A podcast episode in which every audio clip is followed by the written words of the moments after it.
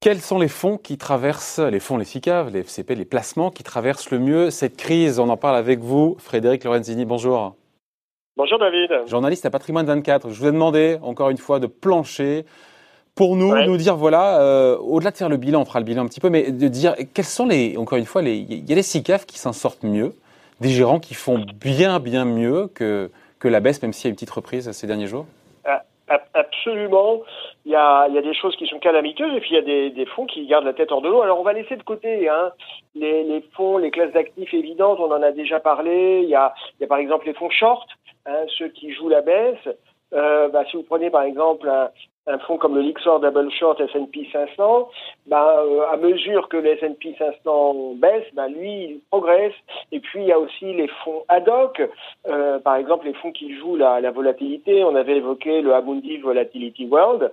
Euh, ben, c'est un fonds qui se porte d'autant mieux que la bourse est un peu volatile, un peu nerveuse. Mais tout ça, ce sont si je puis dire, des, des succès euh, conjoncturels. C'est pas exactement ce, ce, type de fonds qui, qui vous intéresse. Alors justement, les fonds dont les gérants font du bon boulot et qui font beaucoup mieux que la baisse. Ils, sont, oh, ils, ils sont, toujours dans le rouge, j'imagine, mais ils sont moins dans le rouge, c'est ça hein? euh, quand même, David, on peut avoir des gérants qui font du bon boulot, mais qui sont pris dans la nasse. Hein. On est dans une situation euh, euh, boursière qui est très particulière, de stress. Donc, euh, même si un gérant est dans le rouge, ça ne veut pas dire qu'il n'a pas fait du bon boulot. Mais Première chose, il n'y a pas de mystère, c'est quand même difficile de garder la tête hors de l'eau en ce moment. Alors parmi les fonds qui sont en, en tête de classement, ben, je vais vous citer, alors contre toute attente, ça c'est pas quelque chose qu'on sentait venir, euh, un fonds récent qui appartient à la Banque Postale, qui a fait plus 30-32% depuis le début de l'année. Oh, comment ils ont fait? Comment ils ont fait? Alors, bah, vous allez comprendre, je vais vous expliquer. C'est un fonds qui s'appelle le Systematic Equity Overlay. Euh, c'est tout simplement de la gestion euh, alternative. Ah. C'est un peu inattendu. Euh, mais la Banque Postale se met elle aussi à la gestion alternative. C'est un fonds récent. Alors c'est pas un fonds tranquille parce qu'effectivement ça a fait une trentaine de pourcents depuis le début de l'année. Et puis quand on regarde la performance sur les, les séquences précédentes, ben, c'est un fonds qui n'a pas eu un, un, parcours flamboyant.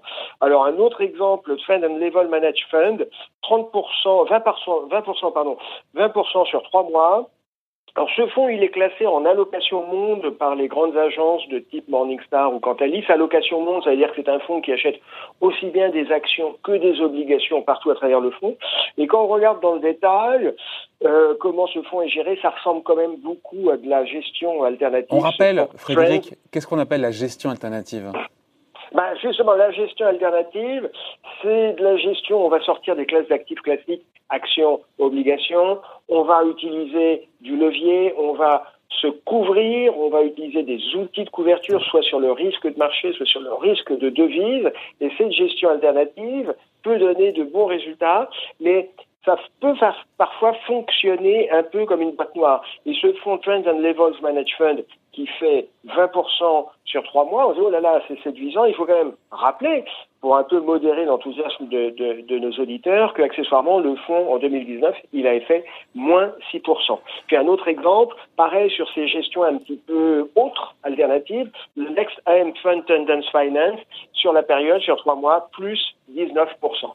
Donc ça, ce sont des exemples de, de, gestion, effectivement, qui sortent du lot, mais on n'est pas sur de la gestion, comme on dit, de ouais. bons pères de famille. On va en parler, mais juste avant, juste, puisqu'on parle de gestion alternative, euh, H2O qui a brillé pendant très longtemps, qui rapportait du 20-25% par an, c'est compliqué depuis quelques, quelques semaines. Hein. Alors en ce moment, oui, c'est compliqué, et quand moi, pour préparer euh, cette séquence, je suis allé voir un peu les classements, bah, euh, quand vous, vous prenez les, les, fonds, la performance des fonds depuis le début de l'année, ben, H2O euh, est dans les choux avec des fonds qui font euh, moins 60, moins 70, moins 72% Alors que c'était les fonds, fonds stars depuis 10 ans, faut dire ce qui est. Hein.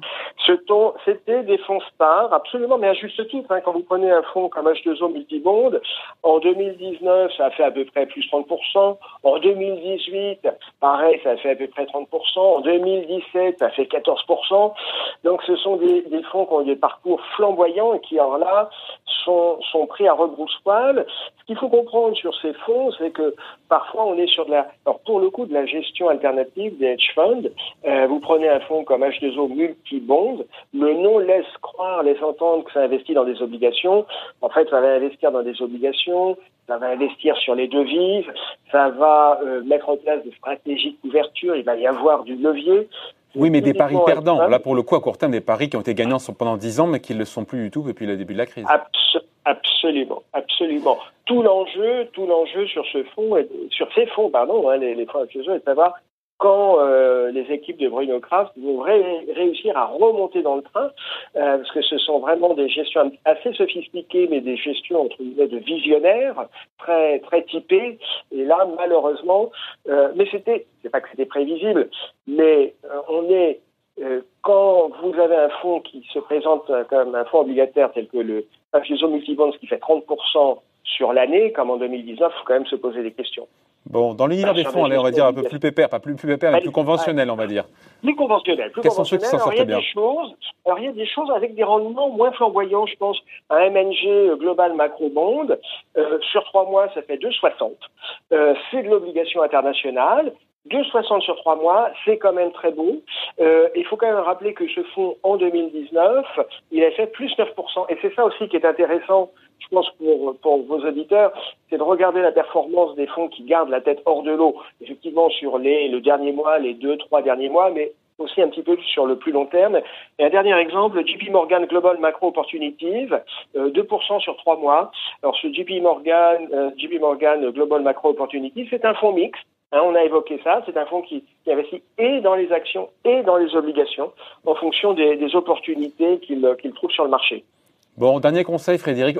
C'est important de regarder comme ça les, les, performances comme ça sur un mois, deux mois, trois mois, vraiment pour, avant de choisir une, alors, une SICA Alors, oui, c'est intéressant de regarder la performance sur un ou trois mois. C'est intéressant pour voir un peu le comportement euh, de ces fonds en période de, de crise, de stress, mais ça peut pas être le critère de choix ça peut être le critère de choix, parce qu'on l'a vu, hein, on a évoqué des fonds, euh, ce systématique equity overlay qui a une performance fulgurante là depuis le début de l'année, plus 30%.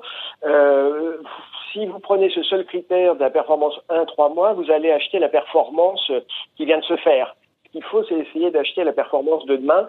Et donc, c'est intéressant de regarder la performance sur un trois mois pour voir comment ça fonctionne, comment ça résiste en période de stress de marché, mais ça ne peut pas être le seul critère. Bien évidemment, il faut regarder la, performance sur plus long terme hein, pour trouver des fonds solides. Solide comme vous, comme un rock, Frédéric Lorenzini, donc à Patrimoine 24. Portez-vous bien, bon week-end, bye. À bientôt.